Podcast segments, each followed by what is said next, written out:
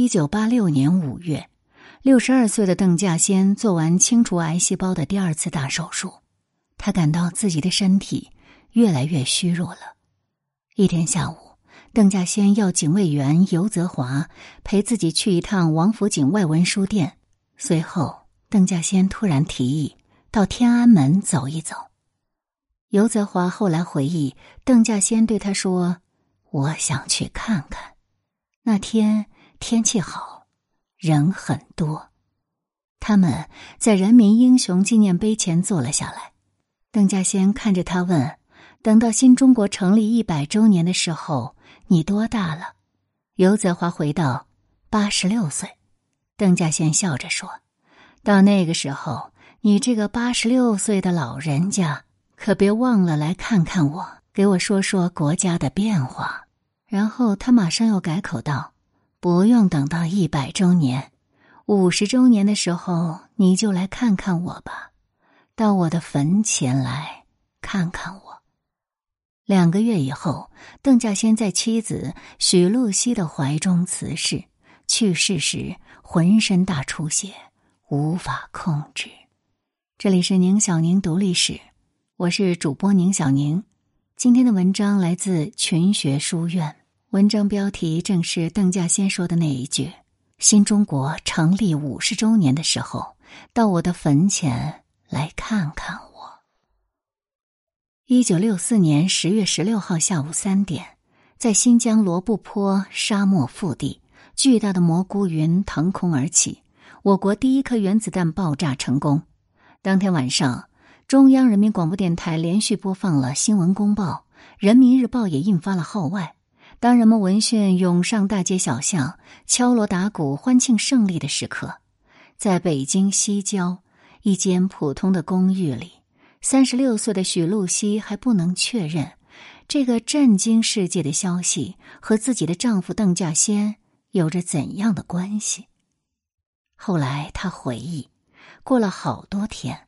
父亲许德恒拿着报纸，指着上面“中国原子弹成功试爆”的消息，问中科院副院长严济慈：“谁这么有本事，把中国的原子弹都搞出来了呀？”严济慈笑着回道：“这要问你的女婿啊。”这时，许露西才得知，邓稼先真的是在搞原子弹。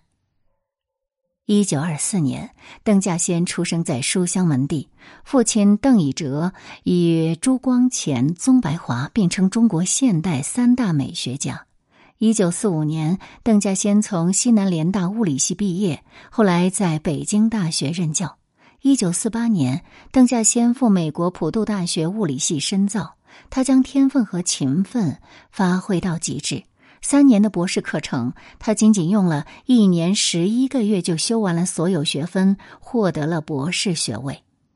一九五零年八月二十号，二十六岁的邓稼先拿到了学位证书，获得博士学位。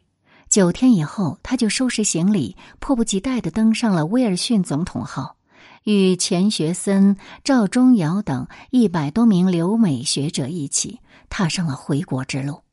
他带回国的，除了给父亲的几双中国当时还不能生产的尼龙袜子之外，就是一脑袋关于原子核的知识：中子、质子、裂变、聚变、刀刀重水等。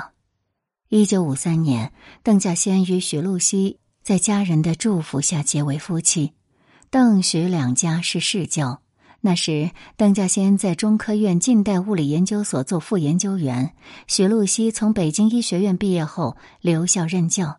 他们像所有的小夫妻一样，过着寻常而幸福的日子。后来，他们生了孩子。邓稼先喜欢把孩子放在自行车上，带着他们兜风。工作虽然忙，但一有时间就会陪孩子们玩。许露西有时候觉得，邓稼先自己看起来也像个孩子。许露西说：“那个时候，孩子刚会说话，很小，很多词儿都不能够连得很长。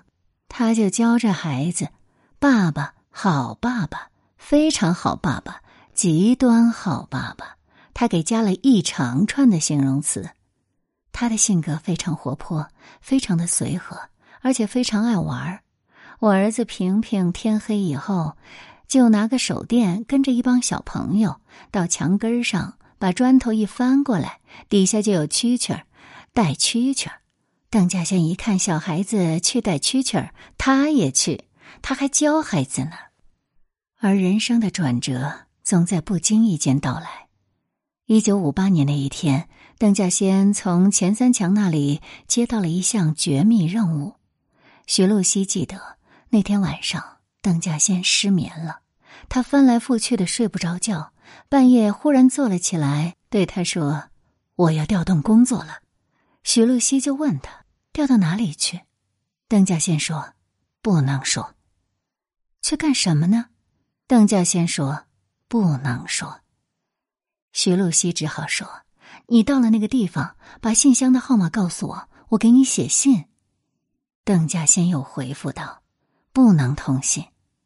随后，邓稼先说了一句让许露西在半个世纪后仍然记忆深刻的话：“这个家以后就靠你了，我的生命就献给将来要做的这个工作了。”许露西说：“丈夫说这句话时说的非常坚决。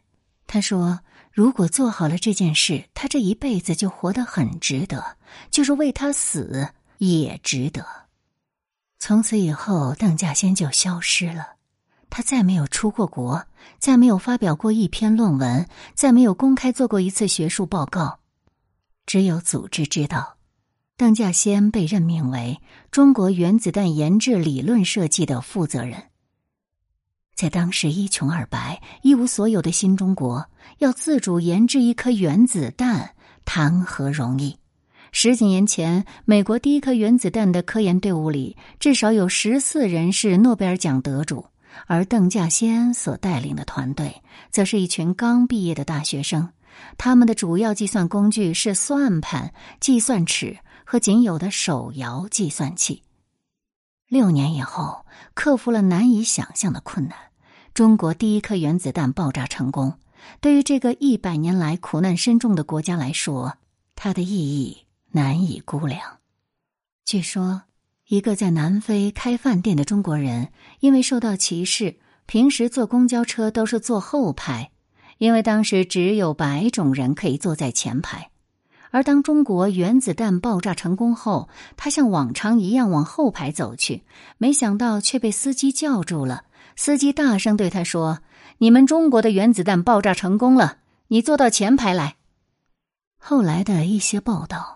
曾用“二十八年杳无音信”来形容邓稼先从事原子弹研制后的家庭生活，这并不准确。二十八年里，邓稼先大部分时间都住在青海和四川的研制基地，但偶尔还需要回北京汇报工作。这时，他就回到北京西郊的家里，和妻儿短暂团聚。用邓稼先的话说，是回北京出差来了。许露西从事的是神经解剖学，她是博士生导师，自己的科研任务也很重，她还要照顾老人和孩子。但是她在邓稼先面前从不提自己的辛苦，全力支持着丈夫。唯有一次，她是真的和丈夫生气了。那是七十年代末，在一次氢弹试验中，飞机空投下氢弹，降落伞却没有打开，核弹从高空直接摔到地上。正在现场指挥的邓稼先不顾大家的阻拦，决定进入预定的沙漠爆心去找那枚核弹。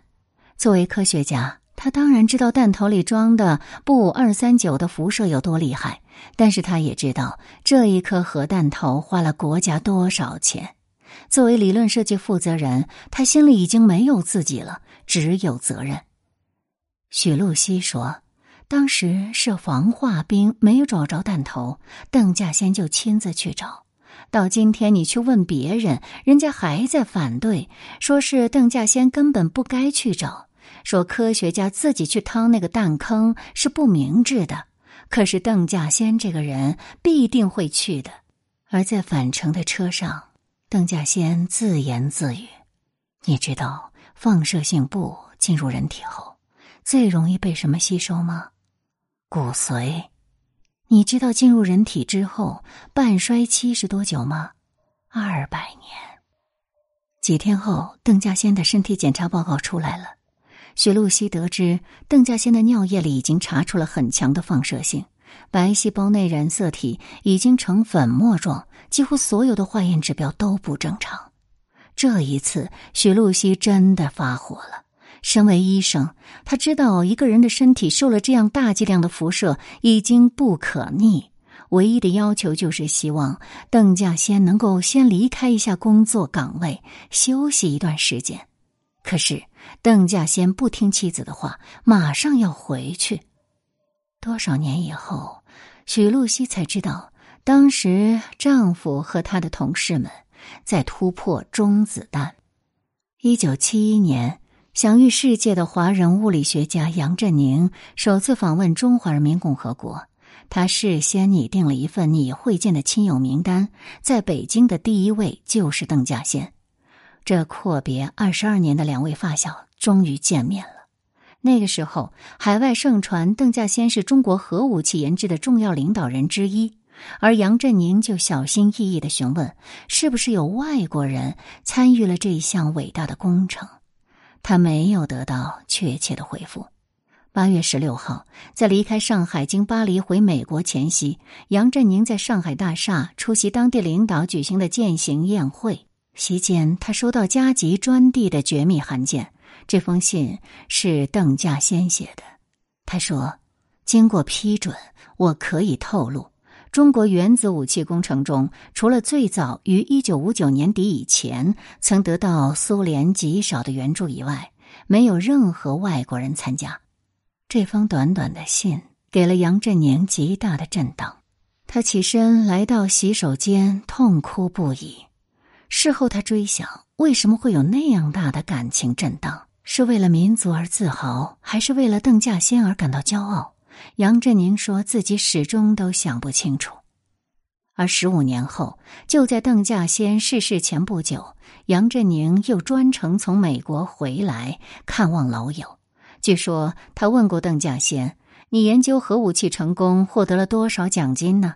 得到的回复是：“原子弹十元，氢弹十元。”他们这一次拍下了一张合影，也定格了他们人生中最后的一次见面。而仔细看这张照片，你就会发现，邓稼先的嘴角上还有没有完全擦干净的血迹。因为那个时候，他的全身出血的症状已经很难止住了，每一个小时就需要打一针镇痛剂。一九八六年六月，军委决定对邓稼先的事迹解密。六月二十四号，《人民日报》和《解放军报》都在头版头条刊登了长篇报道：“两弹元勋邓稼先。”中央人民广播电台也在新闻和报纸摘要节目中播发了这篇通讯。一个在公众视野中消失了二十八年，却对新中国发展起到巨大作用的名字，才重新被中国人知晓。而在那之前的一个月，正是第二次大手术后的第四天，邓稼先就用颤抖的手写条子，要研究院从四川给他送材料和书籍来，要关于国外核武器进展的资料，还要了一大批外文杂志。他置一切于不顾，就想利用做第三次手术前的两三个月时间，拼命与死神赛跑。他要做完一件事，他要提出一份中国核事业发展建议书。一九八六年三月二十八号，邓稼先在三零幺医院南楼五号病房十六室写下给同事胡思德的便函：“老胡，我明天还要动一次小手术。”来文我看了两遍，我觉得可以了，但最后一段要同《星球大战》等高科技联系起来，申述一段，然后由我和老于签名，抬头是核工业部、国防科工委，抄九院，老邓，三月二十八号。这张条子是邓稼先坐在橡皮圈上用铅笔写成的。因为手腕无力，用铅笔写字可以较轻的在纸上滑行。尽管此时天气不热，但在写这个条子的时候，邓稼先写写停停，还需要妻子在身边不停的为他擦着虚汗。建议书终于完成，邓稼先让妻子尽快送出。在许露西抱着这份材料走出病房前，邓稼先又叫住了妻子，只说了一句话：“这比你的生命还重要。”一九八六年七月十五号，万里同志到三零幺医院看望邓稼先的时候，告诉他，国务院决定授予他全国劳动模范称号，这是七五计划期间的第一个全国劳模。在第二天，邓稼先就在日记中这样写道。核武器事业是要成千上万人的努力才能成功，我只不过做了一小部分应该的工作，只能做一个代表而已。但党和国家就给我这样的荣誉，这足以证明党和国家对尖端事业的重视。回想解放前，我国连较简单的物理仪器都造不出来，哪里敢想造尖端武器？只有在共产党领导下解放了全国，才能使科学蓬勃的开展起来。敬爱的周总理亲自领导并主持中央专门委员会，才能集中全国的精锐来搞尖端事业。陈毅副总理说：“搞原子弹，外交上说话就有力量。”邓小平同志说：“你们大胆去搞，搞对了是你们的，搞错了是我中央书记处的。”聂荣臻元帅、张爱萍等领导同志也亲临现场主持试验，这足以说明核武器事业完全是在党的领导下取得的。我今天虽然患了病症，但我要顽强的和病痛做斗争，争取早日恢复健康，早日做些力所能及的科研工作，不辜负党对于我的希望。这是邓稼先一生的最后手记。十三天以后，邓稼先逝世。在生命的最后时刻，邓稼先说的最后一句话是：“不要让别人把我们落下的太远。”邓稼先去世时，许露西五十八岁，如今的他已经九十三岁高龄。他和邓稼先结婚三十三年，此后他一直守在他们的老房子里。到今年已经三十五年了，在几乎没有任何装饰的房间墙上，贴着一张未经装裱的张爱萍将军的题词：“两弹元勋邓稼先。”